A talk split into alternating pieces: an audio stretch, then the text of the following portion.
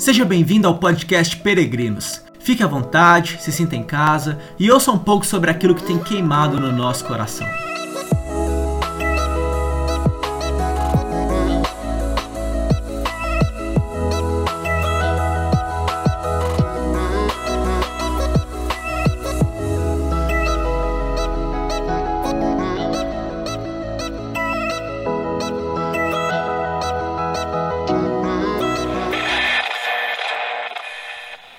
Fala galera do Peregrinos, que alegria estar aqui com vocês de novo.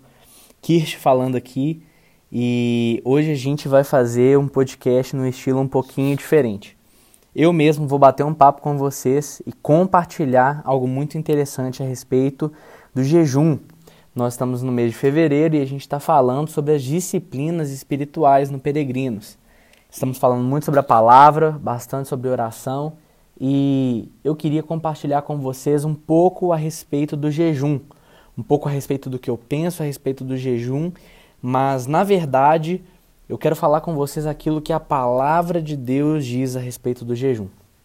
Como você mesmo sabe, vamos ser bem sinceros, né, gente? O jejum é normalmente uma das disciplinas espirituais que a gente costuma deixar de lado, uma das não tão faladas ou não tão ensinadas. É, Existem muitos momentos assim no ano que a gente costuma fazer jejuns com uma igreja, mas eu queria te perguntar: você tem o costume de jejuar? Você costuma jejuar com frequência? É uma prática na sua vida cristã? É uma prática na sua vida de fé? Jejuar? É, eu também quero saber se você sabe o porquê do jejum. Você, você tem clareza na sua mente, no seu entendimento, é, o porquê da necessidade de jejuar? Por que o jejum é uma disciplina espiritual tão importante de ser praticada? Você tem consciência, você tem clareza a respeito disso? Bem, se você tem, ótimo. O nosso podcast aqui vai contribuir aí para o seu entendimento, para o seu aprendizado. Mas se você não tem, se prepara porque eu tenho algo muito precioso da parte de Deus para te falar.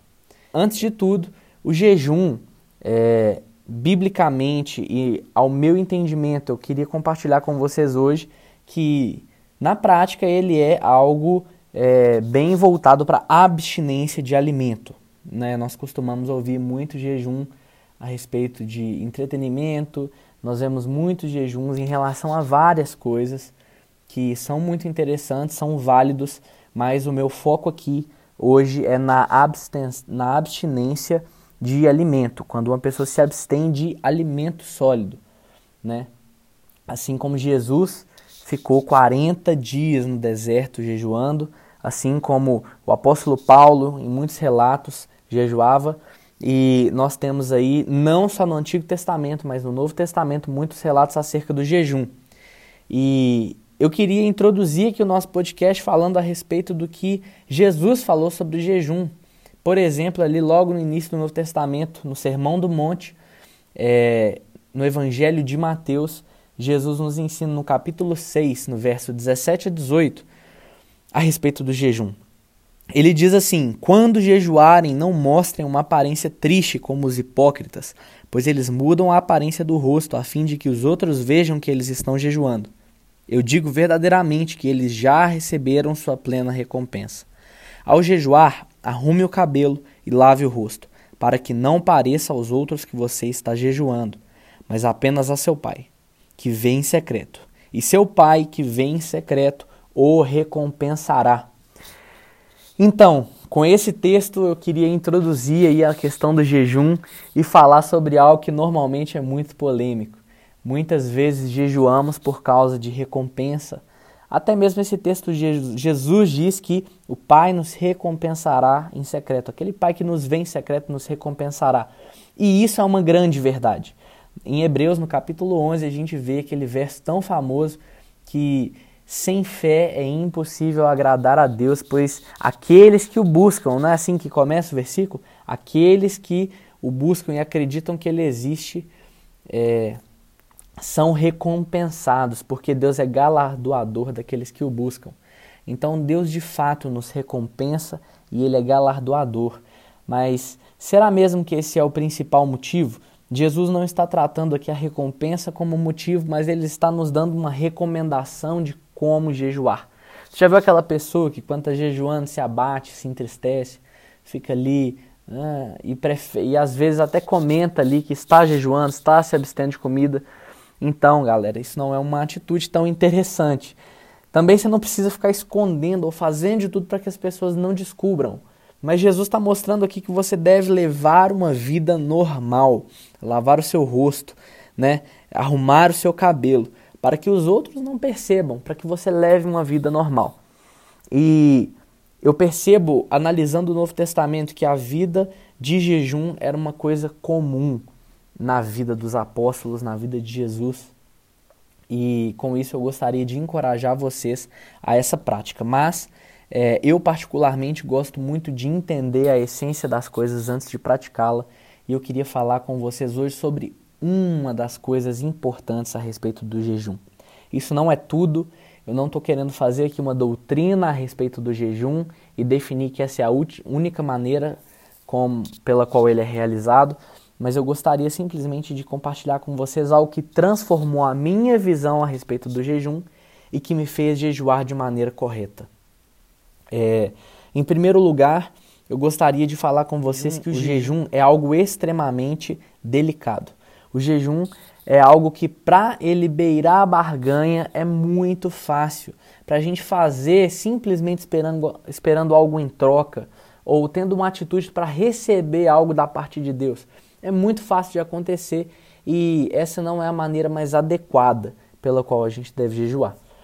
E eu gostaria de falar com vocês também sobre o fato de que o jejum, nós aprendemos aí sempre, ouvimos as pessoas falando que ele enfraquece a nossa carne e ele fortalece o nosso espírito. E é verdade, o jejum ele tem esse poder prático nas nossas vidas. Ele fortalece o espírito, ele nos conecta a Deus. E assim como a oração, o jejum não muda a vontade de Deus, mas ele nos muda, ele nos conforma a Deus, ele nos traz sensibilidade espiritual. Mas como isso pode acontecer? Como isso acontece? Eu queria trazer para vocês então o nosso texto base, que está em Mateus também, no Evangelho de Mateus, no capítulo 9. Nós vamos ler juntos aqui, presta bastante atenção. Evangelho de Mateus, capítulo 9, verso 14 a 17. Diz assim: Então os discípulos de João vieram perguntar-lhe: Por que nós e os fariseus jejuamos? mas os teus discípulos não. Jesus respondeu: Como podem os convidados do noivo ficar de luto enquanto o noivo está com eles?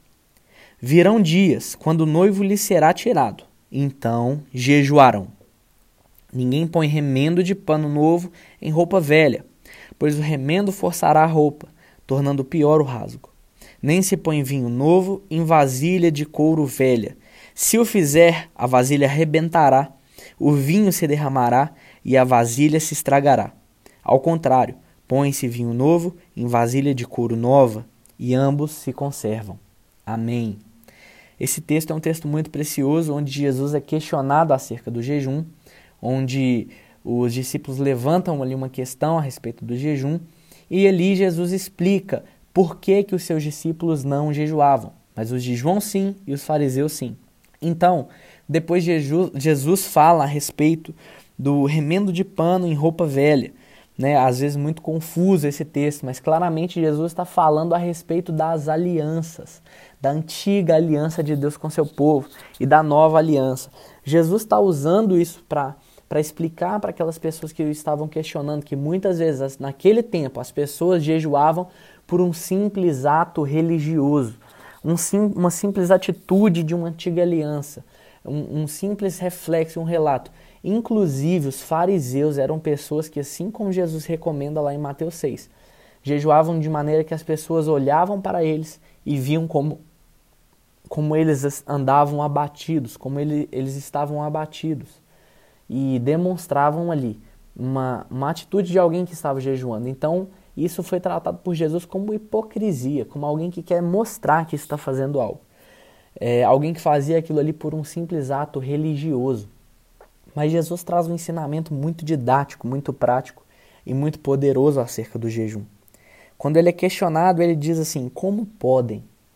Como podem os convidados do noivo jejuarem e ficarem de luto enquanto o noivo está presente? Jesus, nesse momento, quer nos instruir, nos ensinar que o jejum é um luto. O jejum é um símbolo e uma atitude de luto. Jesus usa a analogia do casamento e do noivo, porque ele era um noivo, ele era o redentor, o Messias esperado, aquele que simboliza junto à igreja, que é a sua noiva, o casamento, aquele que celebrará nos dias que virão as bodas do Cordeiro. E Jesus está declarando ali que ele é o noivo. Essa é uma das maiores declarações da divindade do nosso Senhor no Novo Testamento. E isso é muito interessante, porque ele usa também a ideia do casamento para para mostrar que o casamento judaico tem ali um período de uma semana de celebração, o período em que o povo fica em festa com o noivo, até encerrar a celebração. Jesus usa essa analogia para nos mostrar que o período em que ele esteve aqui com os seus apóstolos, com os seus discípulos, foi um período de celebração, um período onde o povo esteve na presença do próprio Deus, Jesus Cristo, a imagem do Deus invisível, a própria representação do Pai. E ele diz para aquele povo que chegaria o dia em que ele lhe seria retirado, e então os seus discípulos jejuariam.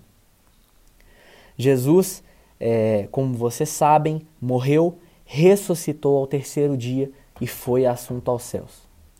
A partir do momento que Jesus foi assunto aos céus, e ele deixa conosco ali, em Atos 2, o povo recebe o Espírito Santo, que é o Consolador, aquele que está presente, cumprindo a promessa de Jesus que dizia que ele estaria conosco até o fim dos tempos. Por todos os dias das nossas vidas, ele estaria conosco. Ele nos deixa o Espírito Santo. Mas Jesus mesmo, o Filho, o homem, o 100% Deus, está sentado à direita do nosso Pai. Nós bem sabemos disso ele não está, ele nos foi retirado e ele prometeu que voltaria para nos buscar. Mas enquanto isso, há em nós, há em seus discípulos, há em seus seguidores, há em seu povo um sentimento de saudade. Jesus disse para aquele povo que chegaria o tempo em que os seus discípulos jejuariam, pois o noivo lhe seria retirado. Seria o tempo de talvez um luto, um pranto, uma saudade. Sabe o que isso quer dizer para mim, irmão? Um coração que clama Maranata. Vem, Senhor Jesus, nos buscar. Nós sentimos tanta saudade do Senhor. Sabe, meus amigos, o jejum ele não é simplesmente uma prática espiritual onde nós conseguimos algo em troca da parte de Deus. Na verdade, ele não é isso. O jejum é uma prática espiritual que enfraquece a nossa carne e fortalece o nosso espírito, porque nós nos conectamos a Deus e expressamos por meio do jejum o nosso luto, a nossa saudade, o nosso desejo pela presença de Jesus, o nosso desejo de estar com Ele, o nosso desejo de ter a presença física do nosso Senhor, do nosso Salvador, do nosso amado Jesus Cristo. Sabe, eu quero te encorajar se você tem jejuado durante os anos da sua caminhada na fé em busca de retorno, em busca de algo ou em busca de um simples enchimento de poder ou espiritual, eu quero te encorajar a praticar um jejum de saudade. Sabe qual é a imagem que vem à minha cabeça sempre que eu penso nisso? Eu penso em uma criança que deseja encontrar o seu pai ou sente saudade ali de, da sua mãe ou de alguém que ele ama muito e ele se recusa a comer. Você já viu uma cena assim? Ou você já viu alguém profundamente triste por algum motivo, se recusando a se alimentar? Eu imagino alguém assim, empurrando o prato, falando, falando assim, sabe? Eu não quero. Eu não desejo me alimentar, eu quero me abster. Meus amigos, o jejum é sim ficar com fome, mas é uma fome que expressa uma tristeza e um luto, de uma saudade do nosso Senhor. E com isso, somos sim recompensados com a sua presença, com uma sensibilidade emocional, com as nossas mentes cativas à presença do nosso Senhor e um coração disposto a, acima de tudo, buscá-lo e conhecê-lo. Assim como a disciplina espiritual da oração, o, o jejum nos faz conhecidos por Deus e nos faz conhecê-lo. Nos faz conhecidos pelo nosso Senhor Jesus e nos faz conhecê-lo. Quero te encorajar, assim como nós aprendemos aqui no texto de Mateus 9, quando Jesus foi questionado acerca do jejum, nos abstermos de alimento por saudade do nosso Senhor. Quero te encorajar a praticar o jejum de saudade. Quero te encorajar a dizer para Jesus: Eu não vou comer, porque eu tenho saudade do Senhor. Eu quero me abster disso aqui, eu quero enfraquecer a minha carne, porque eu quero me sensibilizar espiritualmente e demonstrar para o Senhor que eu sinto a sua falta, Jesus. Eu quero estar contigo. Meus irmãos, o jejum é uma prática espiritual, uma disciplina espiritual tão importante quanto a oração e a leitura da palavra, e nós precisamos nos dedicar a ela. Eu não vou ser hipócrita e dizer para vocês que eu tenho uma vida de jejum de sucesso, uma pessoa que jejua constantemente. Não. Não. Mas eu desejo do fundo do meu coração te desafiar. Nesse mês de fevereiro, estamos falando tanto das práticas das disciplinas espirituais. Eu quero te desafiar. Se entregue, se entregue a Jesus.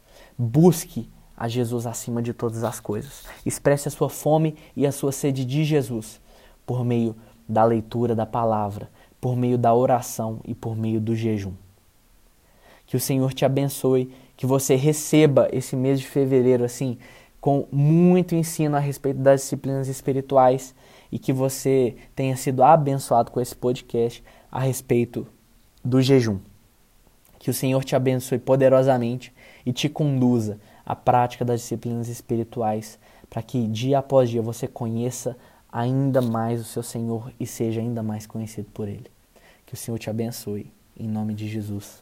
Amém.